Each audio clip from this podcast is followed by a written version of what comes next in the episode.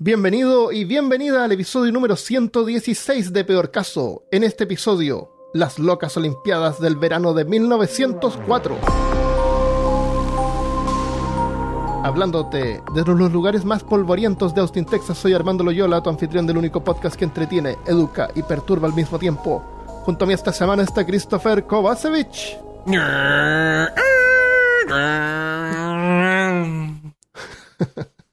¿Cómo estás, Christopher?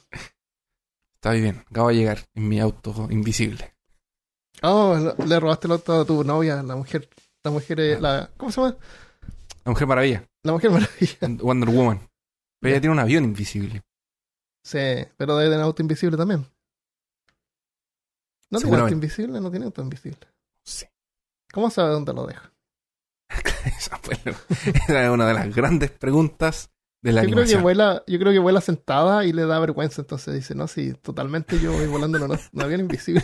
pero esa es la forma en que ella puede No, volar. sí, ya llevó sentada gente en el avión invisible. No, ya, ya, ya llevó gente en el avión invisible. Ah. Creo que llevó a Batman y a Robin una vez. Ah, sí. O a Aquaman. Sí, alguien que no volaba fue en el avión. LOL. Antes de continuar, démosle las gracias a los nuevos Patreons que tenemos esta semana. Esta semana le damos la bienvenida y gracias por el apoyo a Rubén Colimán, cazador de lo profano en Patreon. Que bienvenido. Muchas gracias. Eh, también a Lucía Ferro, Adelsor Capeda. Qué bueno el nombre, Adelsor. ¿Será su nombre verdadero? Felicitaciones Ojalá. por el nombre. Sería excelente que... Tiene nombre como de... Yo tengo el poder. y a Diego Oropesa. Ellos son eh, investigadores del oculto, así que bienvenidos todos y todas. Muchas gracias. Muchas gracias. Si también quieres colaborar, puedes hacerlo en patreon.com slash peor caso. Entonces, hoy día vamos a hablar de deportes, pero si no te gustan los deportes, no te preocupes porque no tiene mucho que ver con, deporte, con el deporte en sí, obviamente. Ah. Sí, no te preocupes por eso. Eh, originalmente las Olimpiadas se celebraban en Grecia cada cuatro años durante un festival religioso en honor a Zeus, en un lugar sangrado- sagrado llamado Olimpia. Por eso se llaman Olimpiadas, que eran de Olimpia. Hoy en día es una celebración del espíritu deportivo, un negocio para otros y una oportunidad de mejorar el turismo en las ciudades donde se celebra. Cada ciudad, cada ciudad o país donde se celebran las Olimpiadas cada cuatro años les mejora los ingresos sustancialmente. ¿Este año iba a ser en Japón o era el próximo año que iba a ser Japón? ¿Era Japón 2020 o 2021? Eh, no tengo idea, veamos. Ah, iba a ser este año en Japón, pues. Sí, creo que era. Creo que iba a ser en Japón. Tokio 2020. Sí, era Tokio 2020. Tuvieron que suspenderlo por... Y las van a hacer en el 2021 y las otras van a ser cuatro años después del 2021 o después o en el 2004. Ah, Porque entre medio van las, las- las- hay varias, entre medio van las de verano y las de invierno. En los años que no son. Entonces van como rotando. Entonces se celebran cada cuatro años y entre medio se celebran los eventos más pequeños que son las Olimpiadas de verano y de invierno. En el en 1904, en San Luis, Missouri, se realizó una feria mundial para celebrar el centenario de la compra de Luisiana a Francia, que como un tercio de Estados Unidos y una franja al medio era de Francia, ¿Era francesa? era francesa. Desde Bien. 1700 hasta 1804, Francia era dueño como un tercio del territorio que hoy ocupa Estados Unidos. Y terminaron vendiéndolos por, en ese tiempo eran como 15 millones creo, hoy en día son 2,6 billones de dólares. Considerando el tamaño del territorio, eh, fue una... Fue súper barato. Sí. Yo creo que Entonces- se querían deshacer de eso porque les estaba causando muchos Sí. problemas. Es verdad, porque eh, en realidad ellos en el mapa, viste que ponían el mapa y marcaban ahí, dibujaban con un Sharpie, Ujú. por- con un plumón. Sí, Eh, esto, esto, esto, esto aquí es mío y esto Claro, aquí es tuyo. un- claro, los de África fueron con una regla, marcaron ahí unos cuadrados. Entonces ellos decían que ese era el territorio, pero en realidad controlaban así como, como Luisiana al- al- en la entrada por el Golfo de México. Y de ahí arriba era territorio eh, salvaje. En ese tiempo que le consideraban. Está lleno de búfalos, de indígenas. No era como controlado. Eh, después los estadounidenses fueron y conquistaron. Bueno, así es la, Feria del Mundial de San Luis. Era un gran evento porque se celebraban los 100 años de que habían comprado el territorio Francia. Y, además de la Feria Mundial, eh, pusieron también las Olimpiadas de verano. Las Olimpiadas de verano en realidad iban a ser en otra ciudad, pero eh, cuesta dinero para los países. En ese tiempo Estados Unidos era joven. Entonces iban a hacer la, la Feria Mundial en San Luis.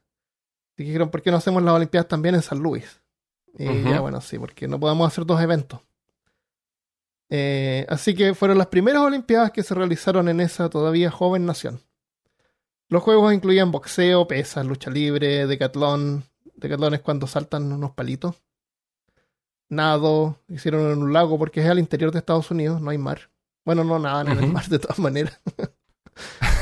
se usaron en, un, en una- un pozo que había. Una, una- Pero el triatlón, entonces no hicieron triatlón. No, era maratón. Ah, ya. Eh, el más peculiar fue la maratón, en la que pasaron cosas tan bizarras que las Olimpiadas de 1904 son conocidas como el peor evento olímpico de la historia. Y eso, y eso es mucho que decir considerando que las Olimpiadas se celebran desde el año 776 antes de Cristo. Y una de ellas fue celebrada por Hitler. ¿Ya? Aún así, las Olimpiadas de 1904 en San Luis son las peores Olimpiadas de la vida. Vamos a ver por qué. El evento partió mal por tensiones que habían. Había una guerra que estaba ocurriendo en ese mismo momento entre los rusos y japoneses que se estaban peleando el control de Manchuria y Corea. Sí. Entonces ya había como una tensión mundial. Y lo otro es que San Luis quedaba al interior, así que llegar ahí tomaba un viaje en tren, en tren de 1600 kilómetros o, o 1000 millas. Así que la mayoría de los competidores ex- extranjeros no llegaron, no aparecieron. Era demasiado lejos. Era demasiado lejos, claro, complicado llegar ahí. Eh, para la maratón habían 32 corredores provenientes de solamente cuatro países. Esa era la maratón olímpica. cuatro países. La mayoría eh, ganadores de la famosa maratón de Boston, que hoy en día creo que es un evento explosivo, dicen. Pero Armando, qué comentario tan horroroso. Lo- entre los competidores más pintorescos estaban Frederick Lors de Nueva York. Trabajaba en construcción. En el día trabajaba poniendo, era mas, masón, estos que ponen así ladrillos. Sí. Así que entrenaba Arquitectos. durante. Claro. Entonces, Frederick Lors era, eh, trabajaba en construcción en el día y entrenaba en la noche. Se ganó. eh, compitió en una, en una mini maratón de 8 kilómetros, que le llaman 5K, acá, 5 millas, son 8 Ya. kilómetros. Eh, ganó esa maratón y con eso se ganó el, el viaje para poder competir en las Olimpiadas. Una maratón normal son en realidad 42 kilómetros. O 26 millas. Eh, habían 10 competidores griegos. Los griegos tuvieron suerte, pudieron llegar en grupo. Eh, Los griegos nunca habían competido en una maratón. Pero es correr, así que qué tan difícil puede ser. es que correr nomás. Le dijeron, "Sí, correr 42 kilómetros y ya. No habían escuchado nuestro episodio de correr. Claro. Habían dos sudafricanos de la tribu Suarna que llegaron sin zapatos, también conocidos como ataúdes de pies. Eh, y aunque pudo haber sido extraño para otros participantes, no hay que menospreciarlos. A Abebe Bikila, corredor de Etiopía, ganó la maratón de Roma en 1960 corriendo descalzo. Y fue el primer sudafricano en ganar una medalla olímpica. Y lo hizo sin zapatos. Wow. Hay una Debe foto. Sí, Uno de ellos De- tiene bototos y el otro no tiene zapatos. No tiene zapatos. Debe estar eh, súper adaptado el pie de él Ah, para sí, eso, porque sí, yo camino dos, dos. Si yo caminase en el, en, en- tuviese que caminar en el cemento solo con Sí. mis pies, yo creo que ya, ya sa- sangraría. Thomas Hick era un herrero de Massachusetts. Eh, entonces, habían hartos que no eran en realidad. No tenían una carrera en deporte, ¿me entiendes? Sí, estoy, estoy, voy a correr una olimpiada. Claro, claro. Eh, Félix Carvajal era uno de los más pintorescos. Era. eh, eh, para esto tengo que Oye. mandarte una foto. Esto es, déjame, déjame preguntarte Ujú. una cosa. ¿Esto es un grupo de una partida de rol? ¿O Sí, son ¿no es cierto? jugadores? ¿O son, son investigadores de, de llamado de Cthulhu? ¿O, o es un. o son los participantes de un. Por favor, mira esta foto que ustedes la van a ver en la portada del podcast. Lo único que me falta es que me digas, eh, Christopher. eh, y bueno, tenía un anticuario, Claro, un profesor oh, bueno. de historia. Ya, ese es Félix Carvajal, conocido también como Andarín. Uh, qué seco. Tiene bigote, ¿ya? Tiene una boina. Sí, él va a ser nuestro héroe. Tiene Eh, bototo. Ah, la gente corría con bototo en ese tiempo. Él llegó con bototos, sí, vamos a mencionar eso también. Te voy a mandar a los, los personajes. Estos son los, los africanos. Lo- lo- ya, eso- es- los otros los otros jugadores de la partida de rol. Los otros jugadores de rol, claro. Este es Thomas Hicks, el herrero de Massachusetts. Se ve, es el que se ve más, más, más deportivo. Sí, por lo menos. Tiene, tiene músculo y todo. Está bien. Y no hay muchas fotos. Eh, está esta foto como de la partida, así que se ve así un, un- un desorden más o menos ahí. Era todo tan desordenado antes, Christopher. Pero hay un tipo sin camiseta, creo. Ah, no, tiene camiseta. Sí. Es el herrero. Pero el eh, Félix Carvajal es genial ahí con su. Con su. Con su Esto bigote. es 1904. 904. Ok. Sí. Tenemos suerte que encontramos fotos. ya, Sí. entonces. Félix Carvajal era un cartero cubano que soñaba con competir en las Olimpiadas, así que mientras repartía el correo, se ganó la simpatía del público y con donaciones logró juntar el dinero para el viaje a Estados Unidos. Le llamaban Excelente. Andarín Carvajal, porque andaba. Porque andaba, claro. El... Entonces, claro, esto estaba abierto hacia el que quisiera, prácticamente. Entonces, en 1904, armó su maleta e inició su viaje. Desde Cuba, por el Gol- Golfo de México, llegó primero a Luisiana y en Nueva Orleans. eh, a Luisiana, a Nueva Orleans. Y ahí ah, procedió a hacer todo lo que un buen cubano haría. Se gastó todo su dinero en alcohol y casinos. Oh, ¿Qué es Eh, esto? bueno, es, Estos son es casinos. lo que yo haría también. Claro. Cualquier latino. Así que se vio obligado a completar el resto de su viaje de más de mil kilómetros pidiendo aventón, o sea, haciendo dedos, o como Andarino hubiera dicho, cogiendo botella, como le dicen en Cuba, aparentemente, de, eh, de acuerdo a internet. Cuando era, claro. Así que hacía, ah, hacía pedía aventón cuando era posible y cuando no, eh, simplemente camina- caminaba por terreno salvaje, así, en, en la dirección Ah, hacia el norte. Imagino que es hacia allá, hacia allá voy. Claro. Eh, afortunadamente logró llegar al evento deportivo a tiempo, vistiendo ropa de calle, con una gorra tipo boina, camisa de manga larga y pantalones largos, y pesadas botas de montañas, opuesto al resto de los competidores que tenían ropa más liviana y shorts. Así que Félix, Félix Andarín cortó la parte de abajo de sus pantalones para convertirlos en shorts. Listo. ¿Cuál es el problema acá? Entonces llegó con, con lo que tenía, con lo mismo que estaba viajando Sí, a correr. así era en ese tiempo. La gente no, no, se, no limpiaba la ropa así tan seguido. Llegó así, claro. Llegó así, salió de unas matas. no, a lo mejor llegó unos días antes. Salió de las matas directo a la línea de salida. claro. "Oh, perdón, gente, dejó la mochila al lado. Estoy listo Claro. para correr. Y cortó los pantalones y ya.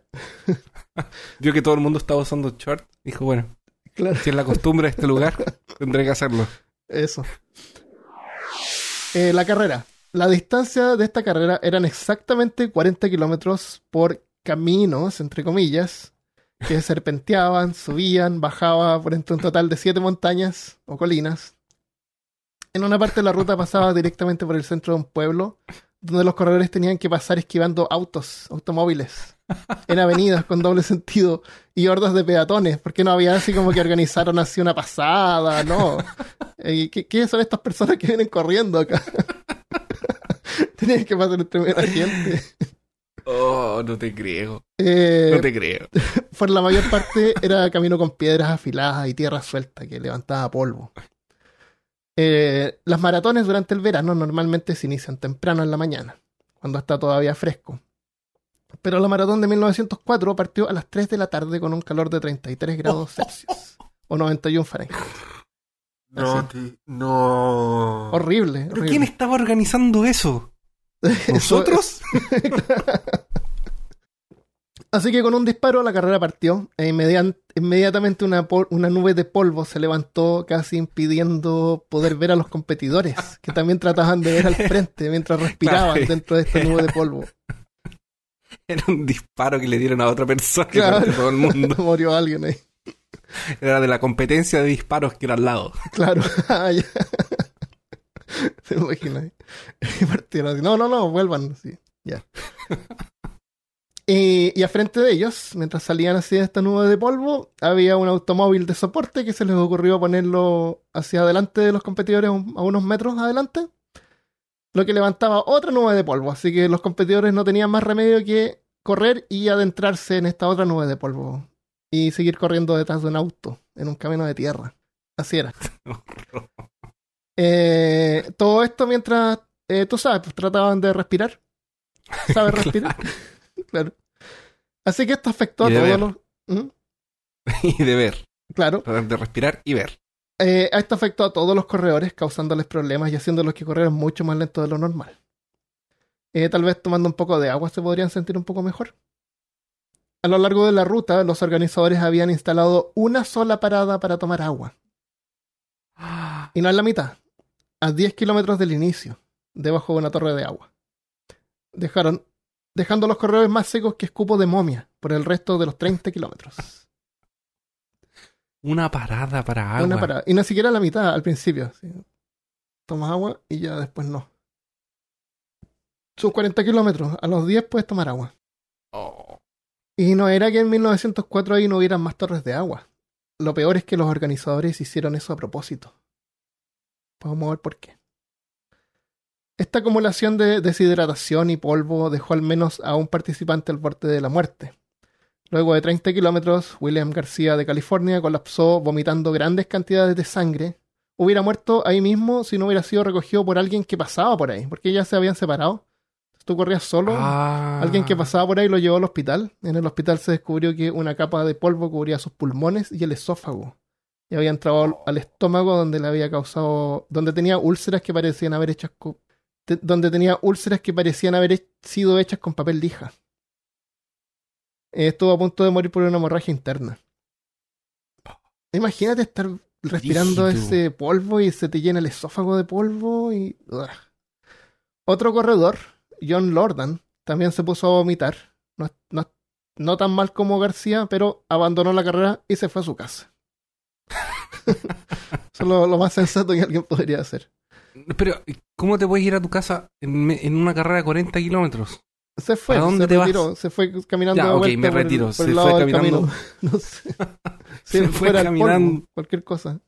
Hacia cualquier dirección excepto en, en, en el polvo. Imagínate retirarte a los 30 kilómetros. ¿Qué vas a hacer? Ah, ¿Caminar sí. 10 o te, te caminas 30 de vuelta? Claro. No, yo camino, sigo adelante. Eh, los, corredores, los corredores africanos no estaban mucho mejor tampoco. Uno de ellos, Len Tauniane, que le decían Len Tau, fue desviado del camino principal por varios kilómetros cuando fue perseguido por perros salvajes. Oh. Len había servido en una guerra en África como mensajero. Ahí aprendió a correr. claro. y dos años antes había sido mantenido como prisionero de guerra. Había sobrevivido todo eso y ahora era uno de los dos primeros africanos en participar en una olimpiada. Y estuvo a punto de ser comido por lobos. ahora perro salvaje, perro. Eh, Félix Andarín Carvajal, el cubano, le fue un poco mejor. Eh, Fred, Fred Lors, el constructor de Nueva York, llevaba la delantera pero Andarín le seguía no muy atrás, corriendo en su ropa incómoda de calle y botas de escalador. También, eh, como buen cubano, Andarín era más relajado y varias veces paraba a conversar con los espectadores al lado del camino. sí, como que sí. ¿Qué tal? A descansar. Claro, a descansarse. Tirar las piernas. Cuando llegó a la ciudad, mientras esquivaba los automóviles, vio que entre uno de esos automóviles había unas personas comiendo durazno. Y les pidió uno, pero se lo negaron, así que rápidamente Andarín metió el brazo por la ventana del auto y se robó unos duraznos y salió corriendo. así que con hambre Félix estaba más preocupado de comer en ese momento que ganar la carrera. Me imagino. Y en el camino encontró un árbol con manzanas, así que se detuvo a sacar algunas manzanas y se las comió. Pero lamentablemente las manzanas estaban, envenen- estaban eh, podridas adentro, así que le dio dolor de estómago. Así que se echó en el piso y se tomó una siesta. se puso a dormir. Los competidores en ese punto ya llevaban una buena distancia entre ellos, así que mientras Andarín dormía una siesta, otro competidor lo pasó, dejándolo ahora en tercer lugar. Ok. Pero más adelante, ese competidor también comenzó a sufrir dolor de estómago, seguramente por el polvo, así que también abandonó la carrera. Oh. Eh, así que Fred Lords, que iba primero, también comenzó a tener calambres y estaba exhausto, pero no se dio por vencido. Se subió, saltó arriba de uno de los automóviles de soporte.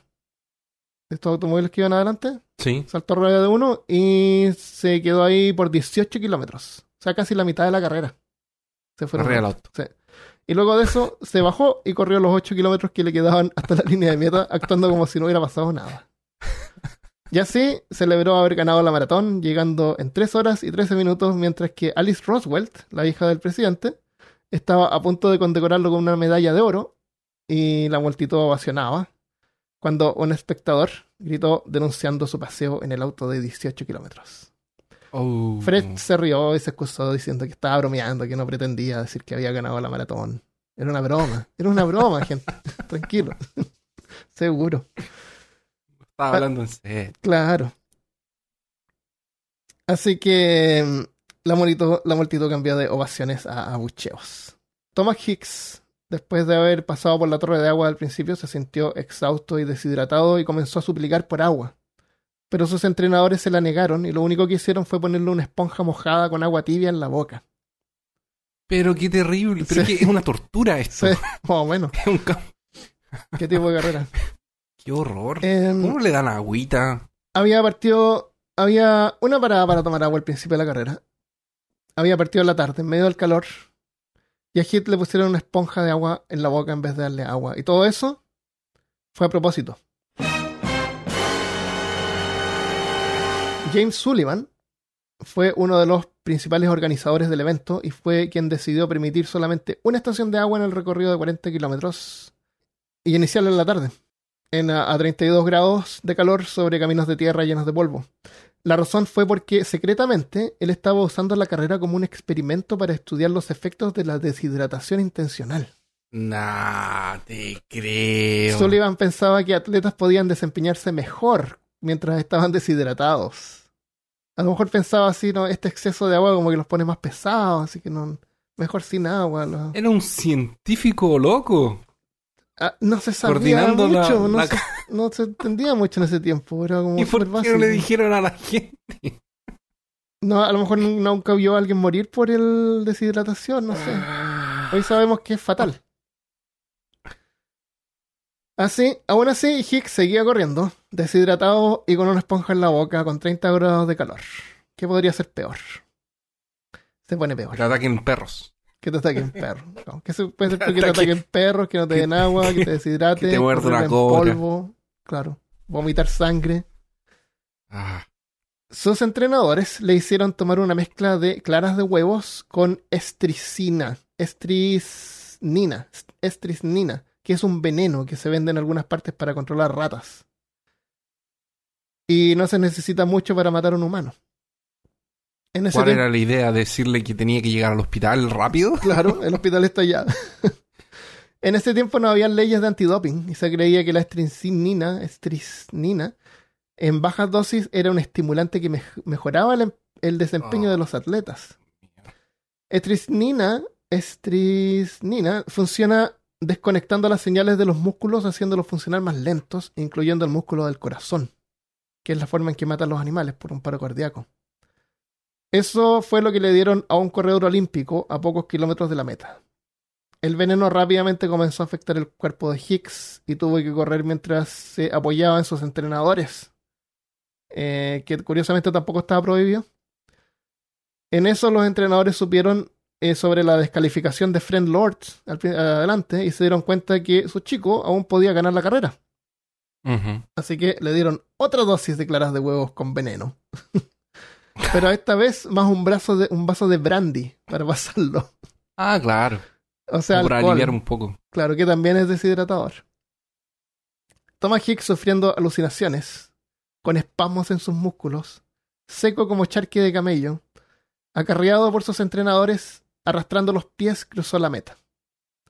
Hicks colapsó inconsciente a pocos segundos luego que fue declarado el ganador de la maratón. Afortunadamente fue salvado por doctores y un par de horas después ya estaba, había recuperado la conciencia. Thomas Hicks ganó completando la carrera en 3 horas y 28 minutos, que es la maratón más lenta de la historia. La segunda maratón más lenta fue 30 minutos más rápida. Además terminó con la peor proporción de participantes entre los finalistas. Solamente 14 de los 32 lograron llegar a la meta. Lentao de África terminó noveno, corriendo y escapando de perros descalzo. Varios observadores pensaron que podría haber leído mucho mejor si no hubiera tenido que desviarse del camino. Claro, varios kilómetros. Claro. Félix Andarín, corriendo en Bototos, el cubano, luego de haber parado a conversar con el público, robado durazno, conduci- eh, comido manzanas podridas y dormido una siesta, despertó y logró llegar en cuarto lugar. Se cree que si no hubiera parado a tomar una siesta podría haber ganado. El ganador de las Olimpiadas de verano de 1904 fue un hombre que fue envenenado dos veces y le llevaba la, la delantera a otro que paró a tomar una siesta. Esas fueron las Olimpiadas del, del- la, la maratón del- de las Olimpiadas del 1904. Hoy en Qué día hay varias normas, procedimientos que tienen que ser respetadas. Eh, aún así Como hay más marcar control el de doping. camino. ¿Ah? Como marcar el camino. Claro. No experimentar con los deportistas. Eso, no experimentar con deportistas es como básico, ¿no? No hacer experimentos. Por eso es que Sí. los libros de reglamento son así unos libracos Son grandes. enormes, porque... Sí.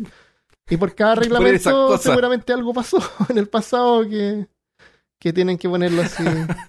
claro, no permitir perros salvajes durante el camino, no envenenar a los atletas, Por Claro, favor. Tratar de no tirarles. eh, denles agua.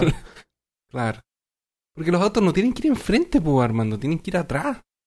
bueno, pueden ir al frente, pero ahora es como en camino de, de, de asfalto y pavimentado. No, no se les ocurrió. Pueden ir hacia adelante, bien adelante también, no sé. Pero en ese tiempo también no habían así muchos caminos. Habían en las ciudades, de repente tenían estos caminos con piedritas. Yo estoy, su- estoy sorprendido con. Estoy completamente sorprendido. No, como que no. Es, es tan obvio, es como de la Claro. gente. Y además la Demasiado. facilidad de poder participar, o sea, el que quería, si había alguien por ahí así que quería participar, también podía. El que quería podía participar. A lo mejor los, loca- los, los locales no sabían por dónde iba a ser la ruta y Ay, se metían en medio. no, eh, no iban a participar, caminos de tierra, horribles. Ah, sí. Eh, los métodos anti, eh, la- hay reglamento antidoping y hay una cosa que hacen los atletas hoy en día que no se puede detectar con antidoping. Eh, no sé si lo comentamos antes, pero se sacan sangre días antes de la competencia, se sacan sangre y la guardan en un refrigerador. Y el día de la competencia se la inyectan de vuelta. El día, o sea, se sacan sang- te sacan sangre días antes, tu cuerpo regenera esa sangre. Y después el día de la carrera te inyectas esa sangre de vuelta, o sea, tu volumen de sangre aumenta más Ya, de lo normal. Y eso hace que los músculos funcionen mejor porque los músculos parece como que requieren más oxígeno, más sangre. Y... Hay más sangre en el cuerpo, a lo mejor transmite más oxígeno. La cuestión es que se pone. Y su, es su propia sangre, entonces a menos que le saquen toda la sangre para ver el volumen, Sí. eh, no lo pueden detectar. Pero siempre hay tramposos. Y es porque hoy en día las Olimpiadas es una cosa más como política que deportista, deportiva. La- las ciudades donde se, se hace eh, les mejora la economía. Y puede ser Sí. una mejora así permanente. Es como el, el- el lugar donde escogen hacer el, el mundial de fútbol. Claro, también. Y los atletas que ganan, los, los- los- aunque no sea, se hace en el Mundial de Fútbol en Brasil, aunque gane un alemán, por ejemplo, a Alemania también le, le da como un boom que, que hayan ganado los atletas de su país. Sí. Entonces hay una presión horrible para los atletas para ganar medallas de oro olímpicas. Al punto que tienen que optar por el por, el- por hacer trampa. Si es que se puede. ¿Quieres hablar de los autos locos? Ya. Porque te, te recuerdo eso, los autos locos? Yo lo encuentro una, lo Sí, encuentro una locura. me- no, es muy, yo, no es muy largo, yo pero es como bien raro. yo pensé que era una. Yo pensé que en algún momento se iban a empezar a tirar cosas, era una pelea o algo así. No, no fue así como cosas que pasaron. eh, organizadores, la falta de tino, no sé. Oye, pero es que los organizadores. Bueno, creo que es una increíble oportunidad para que experimentemos. Sí, ¿por qué no? Tenemos 32 personas para extranjeros que nunca van, van a volver. Yo busqué sobre la carrera de los autos locos, que yo no sabía de qué era el tema hoy. Y em, yo yo dijo, mientras mira, lo hacía me recordó eso. Entonces le dije, Sí, busca sí, eso, que- recuérdalo. totalmente. en inglés se llaman Wacky Races y era un, era un dibujo animado que pasaba, eh, que era de eh, Hanna-Barbera, que era carrera de autos. Son los mismos de, Eran- de Yogi. Son los mismos de, de que hicieron el, el oso. yo. Y, los, y los, los, los cavernícolas, ¿cómo se llaman? Eh, los cavernícolas son los, los picapiedras. Los picapiedras, Jetson. También, de Jetson. Fueron 34 episodios. Cada episodio duraba aproximadamente eh, 10 minutos. Y esta animación tenía una característica que la hizo como mm, una cosa completamente nueva en ese tiempo, porque es de 1968. Wow. 68. Yo pensé que era 60, nueva sí. cuando era chico. Que, de hecho, empezó a ser emitida el 14 de septiembre de 68 y el 5 de septiembre del 70 se acabó. Ah, wow. Súper antiguo. Eh, sí. Em, era. Fue transmitida por la. eh, ah, en Chile nosotros la, CBS. en Chile nosotros la veíamos porque seguramente habían comprado estos dibujos antiguos porque eran como prácticamente Sí, gratis. debe haber sido más barato. Sí, y por eso también no veíamos hartas más. cosas de Japón, porque eran Sí. como súper baratas. Yo, yo tengo la sospecha, y esto, y, y esto puede ser que yo sea una persona muy Conspirativa. conspirativa, pero tengo la sospecha de que muchas veces esos animes antiguos que pasaban no eran. no pagaban los derechos. No sé. Tengo la sensación de que no. Como en la radio, que no pagan los derechos de la música. Claro. Lo- eso o los compraban barato, porque en ese tiempo para la televisión se necesitaban equipos especiales. Estos, estos animes no venían así como que bajaba uno el, el video. Te venían haciendo unos No, no, cartridges. no era, no era. VHS. Ah, yo pensé que era VHS. Eh, debe haber sido Super VHS. Debe haber sido unos, unos discos magnéticos, pero cintas magnéticas. Seguramente. Ah, ya, sí. Tal vez, no sé. No, no es como tan accesible, pero puede ser también, sí. Eh, La- lo- los de. su- Los, estaban traducidos también. Así que seguramente Sí, eran, eran compraban los derechos a México o algo así. Pero seguramente puede ser. eran baratísimos. Por eso nosotros veíamos todo eso atrasado. Sí, lo, lo- por ejemplo, Robotech, que eh, es es súper antiguo. Robotech como del 86, pues, más o menos. Yo Y lo- pasaba en los años 90. Ya lo buscamos una vez. El, el dibujo Pasaba- animado más antiguo que yo recuerdo haber visto en mi vida eran los Barba Papá, que era del 1970. Que era una animación eh, francesa, Es de 85, eh, Robotech. Robotech. Sí. Macruas. Es de 85 y... Y Wacky Racer era el 70. O como que entonces esa animación francesa era de mala calidad. Espera, Robotech es de 85, pero Macros es de 82, Ya, ya, ya. que era la versión original. Otro, otro dibujo animado súper antiguo era Hércules. Eh, Hércules era del 63, ah, del mismo año de las Wacky Racer. Entonces Wacky Racer tiene una calidad súper buena, vos, Christopher. Para haber sido de Sí. ese tiempo. Lo que pasa es que Eh, uno Eh, lo ve ahora, busca carreras locas, los autos locos. está bien. No, es que está súper bien animado son porque es, sí, es porque es, son veíbles. es a mano. Sí, Es te- de esa animación cuadro por cuadro. Y es de un estudio grande, por Hanna Barbera. sí. Lo que pasa es que es que específicamente era revolucionario porque presentó 23 pilotos. Entonces era el que tenía más personajes por episodio. Ah, ya. Por eso que habían episodios que de repente tú veías a, a un piloto o dos pilotos. Tú veías a todos empezando, pero a medida que iba la carrera no los mostraban a todos siempre, mostraban solamente Ah, cuando llegaban se al iban final. rotando. Sí. Sí, Pero el que siempre salía era Pierre Nodoyuna sí. y su y su cachorro, su perro. Patán. Pero le tengo aquí. Son, eh, eran 11 autos. Ah, ahí está. Eran 11 autos. El 00, que era el Super Ferrari, que era el Pierre Nodoyuna y su perrito Patán. Ah, él era 0-0. Habrá sido porque Era llegó tarde, 0-0. así que en vez de ser el último se puso 0-0 en vez de 1. No sé. O a lo mejor era porque era un 0. No, eh, no sé por qué era cero, no sé por qué 00. Parece que no sé. Porque no son 11, son, son 10. O sea, Sí. este es del, uno- es del 00 al 10. Oh. Está el 1, que era el Roco Móvil, que era Piedro Macana y Rocco Macana. Que son los Ah, hermanos que se pegaban. Macana. Sí, los hermanos Macana que se pegaban con los. Mi mamá nos decía hermanos Macana, a mí y a mi hermano, que nos pegábamos mucho. Nos decía los hermanos Macana y nos decía eh, los castores cascarrabia también. Eh, Eso es más moderno. Sí, de más moderno. Eh, está el número 2, que es el espantomóvil, que era como de terror, de las películas de terror. que Sí. tenía tenebroso grande y tenebroso pequeño. Y un lagarto. Eran los dos conductores. Un- Y un sí, dragón tenía una colita de un dragón. Sí. Sí. Era un auto así como con una torre de una casa antigua atrás. Los diseños de los autos yo los encontré genial. Los personajes son súper característicos sí. y, y son bien. Son como. Los, autos ejemplo- son los personajes. Los autos con el Sí, conductor es todo no, un Es personaje. todo un personaje. Sí. Sí, es todo. ¿no? Y me gusta porque cada auto tenía una característica y tenía como un poder. sí, sí, sí. Los hermanos Macana podían reconstruir su auto con cualquier piedra. Sí. Y, Rápidamente, y- con su- para, con y para, para- para andar más rápido se pegaban entre ellos. Sí, y eh, está el número 3, el convertible, que es del profesor Lokovich. Empezar ya, ¿me podía empezar? eh, Lo- ¿me los a nombres decir en inglés-? Lokovich, sí.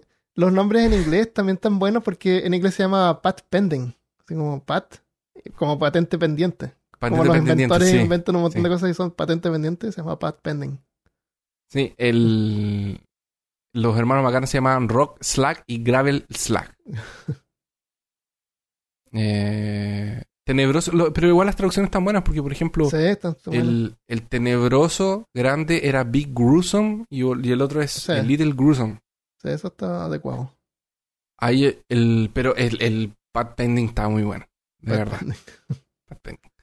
Eh, número 4 era el es el Stuka Rakuda, que es el nombre, el nombre Stuka Rakuda, que es el nombre del auto, que es un avión porque es el varón rojo. Es el varón. Acá, estos también son personajes pop de la época. Sí. Entonces, haber sido súper exitoso. el espantomóvil era de las películas de terror de. Es- claro, era como de los locos de Universal. Adams. Eh, lo- los, los hermanos Macana los Picapiedra. Ajá. Sí, súper bien. Eh, y se llama The Red Max en. Ya. Varón Hans Fritz. ¿Está bien el nombre? Sí, varón Hans Fritz. El número 5 era el gato rosa, que era la Penélope Glamour. Eh, Que era la única mujer inglés en el grupo. Era la única mujer en el grupo. Y esto 100% sexista. En, el, en, en 68. El auto de Penélope tenía opciones para pintarse, para maquillarse, Sí. Para ella tenía botones así como los, los- era como un auto de de espía, pero en vez de, de tener así botones para tirar humo o misiles, ella tenía si- botones para hacerse el pelo. Y, si no me pelo. engaño, ella era muy distraída y siempre Sí. estaba haciendo otra cosa en vez de manejar. Era Claro. como muy así. pero por alguna razón igual manejaba bien. Sí, eso hay que Y es una. Barbie, básicamente. Sí, exactamente, una Barbie ese tiempo. El auto la Barbie. Sí. Eran otros y- tiempos. Y se llama Penélope Pit Stop. En... Pit Stop. Penélope que era muerta, bien el nombre. El número 6 era el Super Chatarra Special. Chatarra Especial. El Chatarra Special era el mejor auto. Ese era un auto Eh, con un tanque arriba de, una camioneta. Sí. Es un Sí, no, tanque, cual. Una camioneta con, una- con un tanque arriba. que era sargento y soldado. Eran los, los dos conductores. Así. Pero eran mejor los nombres en inglés, porque en inglés era Sergeant Blast y Private Mickley. Mickley. Y Mickley manejaba y el sargento arriba del tanque. Daba órdenes. Claro. Exactamente. Daba órdenes. Ah, esta- estas no eran violentas, estos dibujos animados. Eran, eran violentos tipo así como que cada vez que él disparaba el cañón, el super chatarra especial se deshacía. Ah, sí. Nadie moría Y no era que se disparaban entre. Claro, no, no a. El número 7 es la antiguaya blindada. Mafio, Ringo y la pandilla, que eran los mafiosos. Sí, Obviamente. estos son divertidos porque la pandilla era un solo personaje y eran como seis personajillos juntos. Siempre estaban juntos pegados. Nunca se separaban. nunca, nunca había así como que tú andas allá. No. toda la, la pandilla es uno Es y, el, y el jefe. eh, eh, y se llama. oh, se llama Clyde, el jefe, Dum Dum. Y la pandilla se llama The Antin Hill Mob. Until Mob. Eso no sé qué significará. Mob es un grupo, Sí, dije. pues, grupo. Sí, una, tur- una turma. Sí. Y Ant Hill debe ser un, un local, Claro. así como una calle Ah, de donde puede ellos eran. Y la, y la antiguaya era un auto así como un Ford antiguo, así tipo de. de Mafioso. De mafiosos, claro. Un auto negro. Y andaban. Y cuando no andaba bien, eh, la podían también sacar los pies por debajo y la pandilla lo Es propulsaba. demasiado, esto es demasiado estereotipo. Es, es muy estereotipos. Sí. De verdad, es terrible. El número 8 es el alambique veloz, que son los, los, cai- los, cai- los caipiras. Son los rednecks, Claro, esos son los que es Lucas, el oso miedoso y el oso burbujas. ¿Los burbujas se llaman en español? Ah, esos son Sí. nombres eh, opcionales. El, este es un auto hecho como de madrilla. El asiento es una, una, una silla esas que se reclinan, como si- Sí. silla mecedora. El motor es una, una, Un- un- una estufa. Una estu- sí, es, no, es, es un... eh, claro, es una estufa. es eso Claro. mismo. Y Lucas de maneja, maneja con los pies mientras duerme. Echado Sí. en el oso. En el oso. Con, Y es, sec- es seco porque el, el motor, como decías tú, es una estufa, pero es de estas estufas que son que hacen presión. ah, es como un auto de vapor. Es como un auto a vapor, exactamente. Porque de hecho tiene el, el pitito arriba así. Ah, verdad. como en la cocina. Pobre Sí, y oso. en inglés, sí, en inglés se llamaba Luke, el tipo, Lucas, Sí, y Bubble Bubble Bear. Ya. Está bien, oso mío, La- pero no tiene. tiene... Sí, la- las traducciones están bien buenas. no los podemos por estar- cortar con No. miedo. No, Estaría no. igual. Yo también estaría Yo muy, me identifico con ese oso.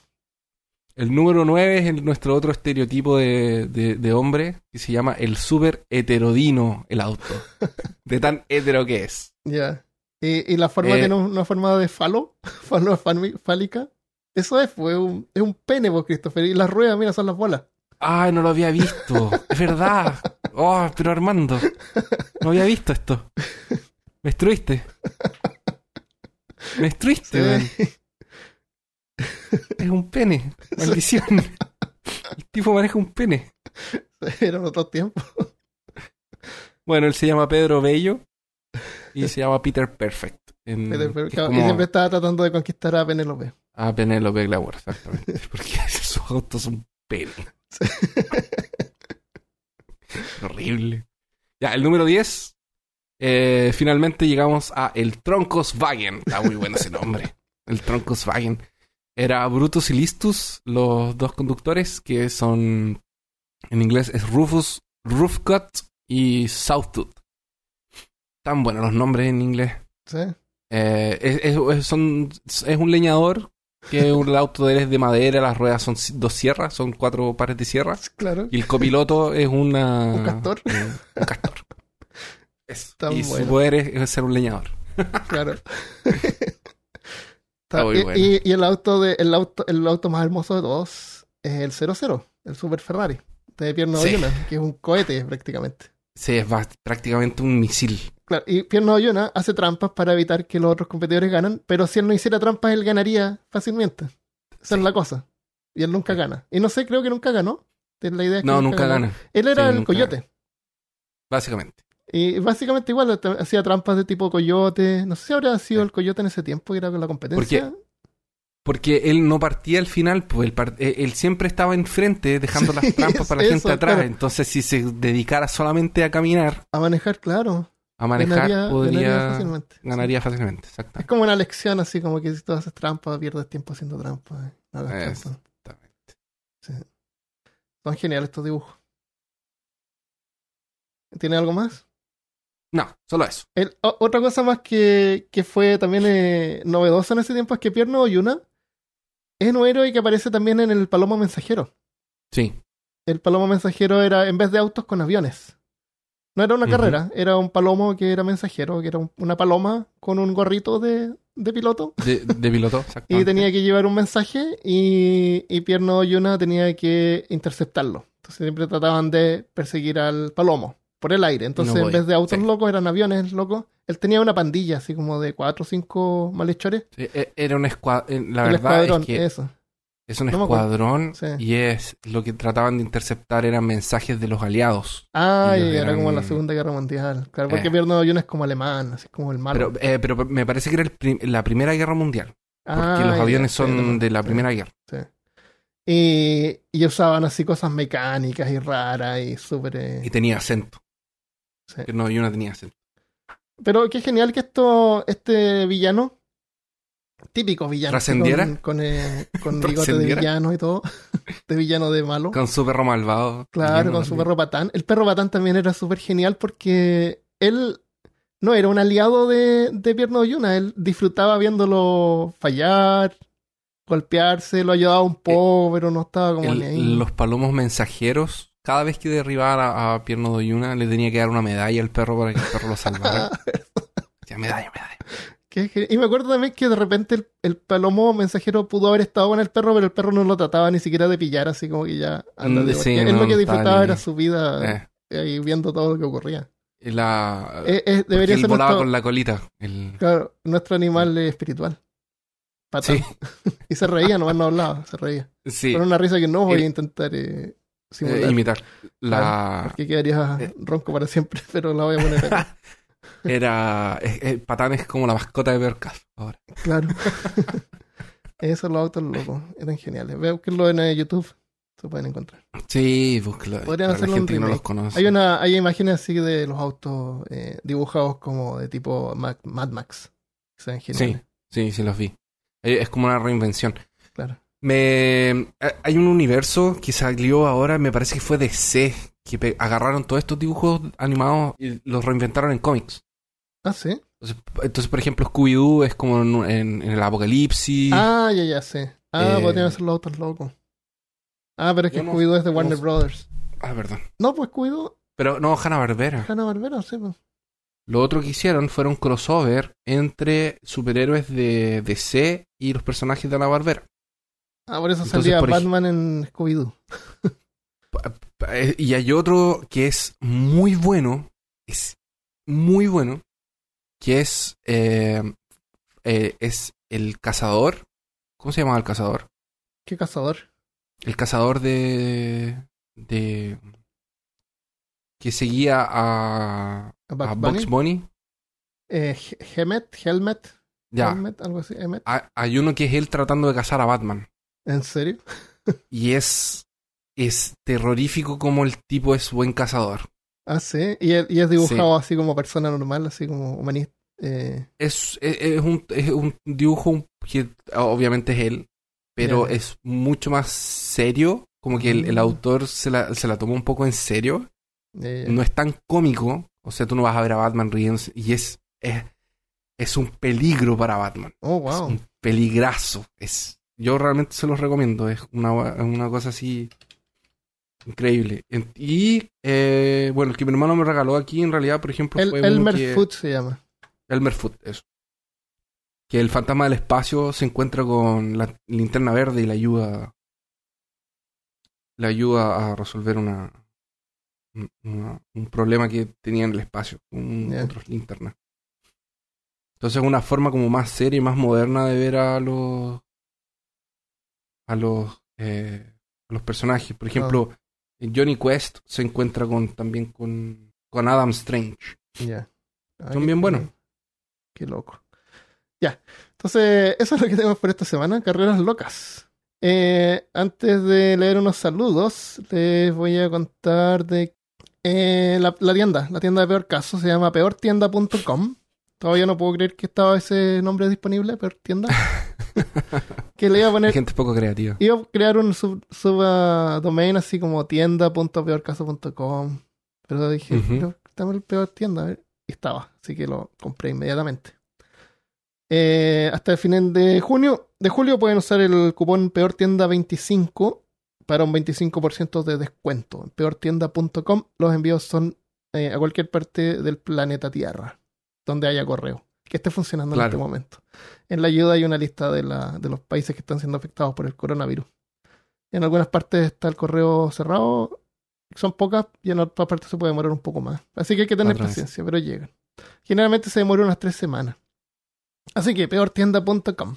A tanto solo eres un perro guasón. Cuando es necesario, eludes la acción. Tus tontas medallas te voy a quitar. Si no me obedeces y empiezas a actuar así que... Que lo pillen, que lo atrapen, que no vuele, que lo maten, que lo agarren, que lo aplasten, que no vuele, ya. Saludos. Ah, hay uno muy, muy genial, yo creo que ganó los saludos de la semana. Es Caro Campi, Julio Verne, eh, que hablamos de Julio Verne en el episodio pasado. Era un científico literario. sí, sí lo era. ¿Cómo no lo vimos? Ah, fue un verdad, era un científico literario. Eh, tengo un comentario malo. Tengo un comentario negativo. Que, el- que ¿A a, mí me, da, me da un poco de gracia porque de repente hay personas que se encuentran así con peor caso y no saben o confunden así como la, el humor o, o la, mm, eh, la sátira con falta de respeto. Ya. Entonces encuentra que somos poco serios y, y les gustan los temas, pero quisieran escucharlo así como sin, sin humor. Entonces, en el episodio de mm, Agafia Licova, eh, hay varios comentarios negativos ahí, pero yo creo que este es el que más me gusta. Te lo voy a leer. ¿Ese de Dice, está dónde? ¿En YouTube? esto está en YouTube, en el episodio de, Ah, de YouTube siempre es así. Agafia Licova. Maldito. Hay Maldito. varios negativos. No, no traten de así como de defender el podcast ni nada. no. Yo los dejo. Ah, no, no. cualquiera que pueda tener su opinión. El- lo único que siento es como la falta de, de expectativas que de repente nosotros proyectamos. Al principio habría que aclarar un poco mejor, pero la- el mensaje dice esto. Qué historia tan asombrosa para ser narrada por un par de imbéciles con una risa de idiotas que no le veo el chiste. Deberían poner gente profesional. Bueno, igual la vida de ellos es de película de, de los Licovas, de los Ah, Licov, claro. y, y no la nuestra. Nosotros somos un par de imbéciles. Y, y de ejemplo, esa entrega, y, da ejemplo esa entrega a Dios. Entonces, es una persona religiosa. Pero lo que más me da risa no es que nos llame idiota, es que dice deberían poner gente profesional, como si peor caso fuera así como una corporación. Claro, como si fuera un, pro- claro, como si fuera Claro, un producto que sale a la radio, no sé. Claro, nosotros somos empleados de peor caso. Deberían sacarnos. Christopher, vamos a perder nuestro trabajo. nos, van a, nos van a despedir. Tenemos que ser más serios. Así que bueno, No, la- eh, lamento que, Ay, que la nos reímos como idiotas, cada uno se ríe como puede. Claro. La gente tiene muchas expectativas. Sí. Yo creo que a veces se, se olvidan. Es que parece que los temas que tratamos son... Dan una sensación de que es serio. O sea, a veces, y, y de repente hay personas que dicen como que es religiosa y como que, hoy cómo se pueden reír. Pero nosotros, no, eh, los que los que están escuchando ahora, los fans, entienden que nosotros respetamos eso y, y, y lo y la razón por la que hicimos un episodio es porque lo encontramos súper interesante y, Sí. Y, porque merece, como- que, claro, que la gente hable de eso. Claro. Y de repente la sátira o hacer bromas no significa que, que es una falta de respeto, no nos estamos burlando así como de, de la persona directamente, como de las situaciones en que, que causa o que le pasaron o que Mm. No. hace. Y, eh, lo otro es que a veces nos reímos de que eh, nosotros inventamos cosas sobre. Es como, ah, imagínate que ella, no sé, pues imaginó esto. que- Estamos riéndonos de algo que. También hay otras personas que siquiera- no les gusta que nosotros juzgamos a estas personas en el pasado eh, con los estándares Ah, de hoy en sí. día. Sí. Bueno, esa es sátira. Sí. Así que es lo que hay, es lo que es el podcast. Y por eso es que escuchan peor caso, porque les gusta eso. Yo encuentro súper importante que, bueno, de que la gente tenga las expectativas claras, obviamente. Pero. Bueno, Pero es, es cuando pasa esto, cuando así como que una persona así que nunca ha escuchado el podcast, una persona normal, va y de repente se encuentra así como con nosotros de repente enfrente. Y causa esta, este- esta sensación. esta sensación de poca seriedad. y- ya. Eh, la otra que le quiero mandar las gracias a Irene Nortes, que hizo un video hace ocho meses Ah, atrás sobre en- en- su podcast favorito. Ella tiene un canal de YouTube y tiene hartos seguidores, así que varios llegaron por ella. Así que muchas gracias, bienvenidos los nuevos villanos de peor caso que llegaron. Y saludos a ella también por su canal de YouTube. ¿Qué Muchas gracias. Sí, eh, su canal lo pueden encontrar si buscan Irene Nortes. Ella tiene, como decías tú, eh, fue extraño que nos haya sugerido porque la mayoría de los podcasts que a ella le gustaban son así como de podcasts de, de, de guías, de autoayuda, de, no sé, cosas como más, eh, Sí. más bonitas, más Sí. tiernas y coloridas, como diría mi hermana. ¿Cuándo vamos a poner científico literario en la recompensa? Científico literario. Tenemos que cambiar un nombre. Ay, qué terrible. Tengo vergüenza de, ese- de, de- de esa cosa que inventé. Qué terrible. Pero está bien, pues, eh, el, pensamiento científico. Lo, que pasa es que a mí me llamó la atención porque tú puedes elegir entre. Cuando tú estás estudiando, tú eres como una, una, rama es ciencia y una cosa totalmente aparte y separada. Es así como humanismo, donde está, donde entra la literatura, ¿no es cierto? Entonces tú lo que hiciste fue, sin importarte nada, tú fuiste y lo juntaste. Y, y- y Julio Verne está ahí y existe y es un científico literario. Y los científicos literarios que cuentan las historias rusas de, de, de Baba Yaga. Así que, Claro, que buscaban recuperarla. claro. la Tienes que, lo que tú tienes que hacer es imprimir un, un diploma de científico literario y mandárselo a, estos, a estas personas para que ellos se enteren. Oye, Armando, ¿sabéis. ¿sabéis qué? Eso no es una mala idea. Podríamos. Debería haber una recompensa de Patreon que fuera un diploma de científico literario. Puede ser. A Firmado los archivistas de tomos prohibidos. Ah, en, el, en YouTube, que está disponible ahora también para unirse ahí, que es homólogo a, a, a Patreon, solamente que es diferente. O sea, otra opción. No cabe eh, archivista de tomos prohibidos, así que le tuve que poner eh, archivistas de grimorios. no cabe, pero es como lo mismo, más o menos igual. La, la gracia que tiene YouTube es que tú puedes, eh, te cambia la moneda tu moneda local, Sí. entonces eh, es como más accesible. Sí. Pero es como más o menos igual. Se pueden revisarlo en YouTube en peor caso. Ya, archivo literario. Vamos a buscar una recompensa. A lo mejor mandamos a hacer unos, unos, unos diplomas así bien bonitos. Unos dip- claro, Que podemos diplomas mandarla de- por correo. Eh, tiene que ser bien chiquitos que, que ponen en una carta. Todos lados. O lo pueden eh, imprimir. Alguien que nos mande un diseño, por favor. Ya, ¿algo, más? Mira, eh, o- eh, ¿puedo leer el de Instagram aquí? Sí. En Instagram mandaron, eh, Opa Girl mandó uno, un mensaje que dice, hola chicos, me encanta su podcast, los conocí en un video que hizo una youtuber recomendando podcast y desde entonces los escucho en Spotify. Este de la Me youtuber que pregunto si es la misma persona. Ah. ¿Será que es la misma, la, la misma youtuber? ¿Cómo? ¿Cómo? ¿Será que, el- ¿Será que es la misma? Porque la persona que puso en, en Facebook no es la Opa Girl, es otra persona. A lo mejor Irene, Irene nos encontró y después hizo un video. ¿Puede ser? ¿Quién sabe? Gracias igual. Eh, es genial como hablan de temas interesantes y perturbadores, pero sin pasarse de serio. Me hacen reír mucho. Qué Los bueno. escucho mientras hago caligrafías y dibujos. Me siento acompañada y me sacan risa. También me desespero un poco cuando se les olvidan palabras, pero es parte Ah, de su sí. encanto. Sí, como decía también yo mientras estoy editando así, ay, la palabra es esta, ¿cómo no dijimos? Me dan ganas de como de ponerla entre medio. Así como robot. Claro. Confieso haberlo escuchado en el baño. En fin, soy un- unos genios. Un beso a todos los integrantes de Peor Caso.